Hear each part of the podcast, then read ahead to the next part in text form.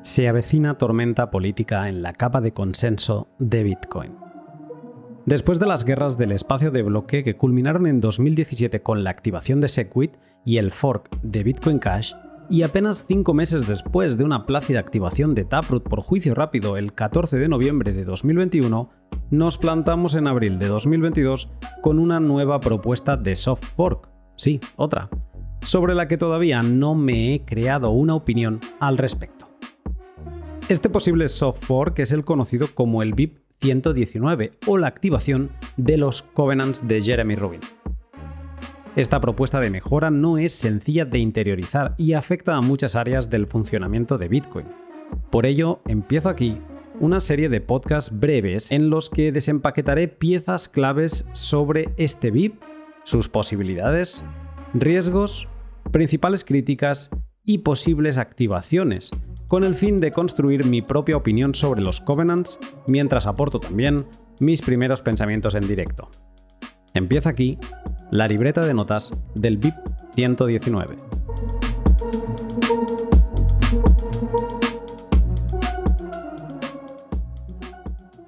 Esta serie de podcasts está patrocinada por mis sponsors habituales, todos empresas Bitcoin que utilizo y que respetan los valores de libertad y privacidad de Bitcoin. Muchas gracias a Hodel Hodel, Bitrefill, Brains, IVPN y LEN de Hodel Hodel. Capítulo 1. El principio de la polémica. Jeremy Rubin es un desarrollador de Bitcoin que contribuye a su código desde 2016, aunque colabora activamente en la comunidad ya desde 2013. Es también cofundador de los talleres Scaling Bitcoin, donde desde 2015 se ha discutido cómo implementar mejoras a la escalabilidad de Bitcoin y también cofundó la iniciativa Digital Currency del Instituto Tecnológico de Massachusetts, donde se graduó en 2016. Jeremy lleva desde 2017 dándole vueltas a la idea de expandir las funcionalidades de los smart contracts de Bitcoin para permitir cosas que ya vemos en otras cadenas, esta idea le ha llevado desde entonces a estudiar y desarrollar covenants o cláusulas para los contratos de Bitcoin que permitan gastar las monedas de formas muy concretas, incluso una vez estas ya han sido enviadas y no están en tu posesión.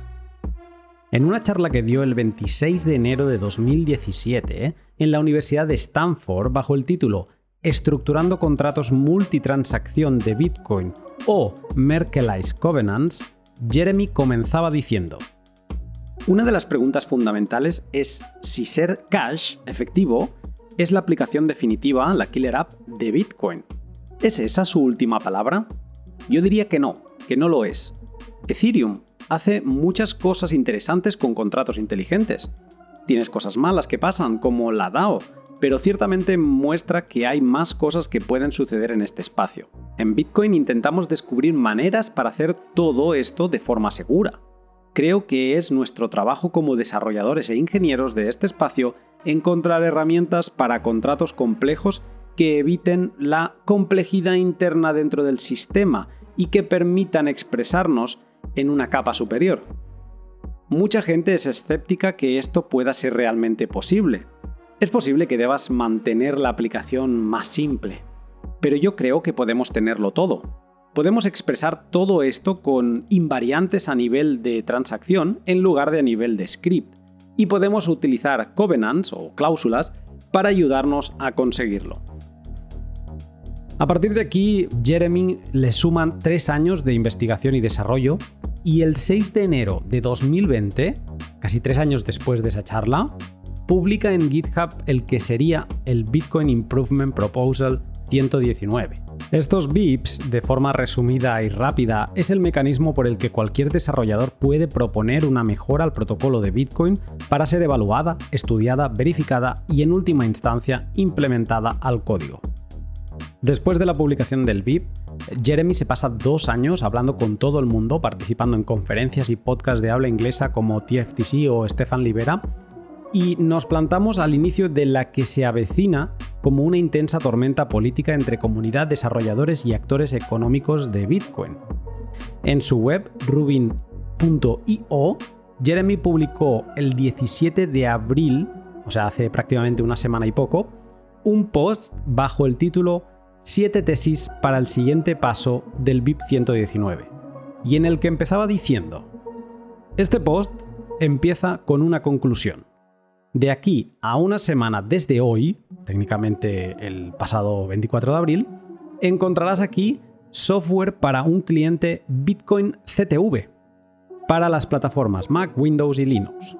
Este cliente implementa un speedy trial o juicio rápido similar al de Taproot con los siguientes parámetros propuestos. La señal empieza el 5 de mayo de 2022 a las 0 horas UTC. El Signal Timeout el 12 de agosto del 2022 a las 0 horas UTC, básicamente el periodo en el que ya finaliza la señalización. Y luego una altura de activación en el bloque 762.048, eh, aproximadamente el 9 de noviembre de 2022. Esto asegura seis periodos de señalización para activar el CTV, el Check Template Verify. En el artículo detalla cuáles cree que deberían ser los siguientes pasos después del órdago que lanza al principio.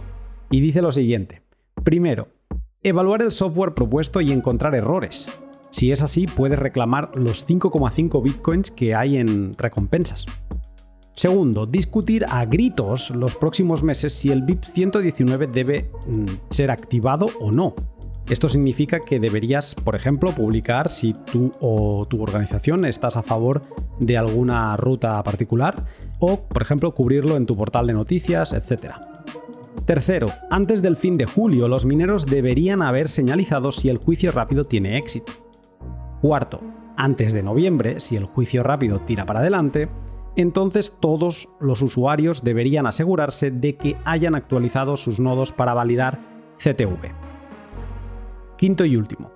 Si el juicio rápido falla, al menos estuvimos en el baile. Y podemos intentarlo otra vez el año que viene, lo que significa que Check Template Verify estaría disponible al menos en un año y medio. O podemos reevaluar el diseño de Check Template Verify frente a otras alternativas que llevarían más tiempo para preparar su ingeniería, por ejemplo, covenants más generales o pequeñas modificaciones al actual CTV. Pues bien, Después de este post, entrar a Bitcoin Twitter es súper confuso. Lo que se veía prácticamente como una familia unida de desarrolladores, comunidad y mineros y actores económicos, bueno, salvo algunos pesados que siguen RQR con sus tesis SegWit 2X o el Acuerdo de Nueva York, ahora Bitcoin Twitter es división total de opiniones sobre el calado del BIP 119, la forma en la que se precipitan los acontecimientos o la idoneidad de hacer todo esto antes de que llegue la temida osificación, el punto en que cambiar el protocolo de Bitcoin sea mm, prácticamente imposible. Con un mix de sensaciones y sorpresas al ir sumando a gente a un bando u otro, recojo el guante lanzado por Jeremy y me pongo desde ya a analizar desde mi humilde conocimiento no técnico las implicaciones del BIP 119 sobre Covenants.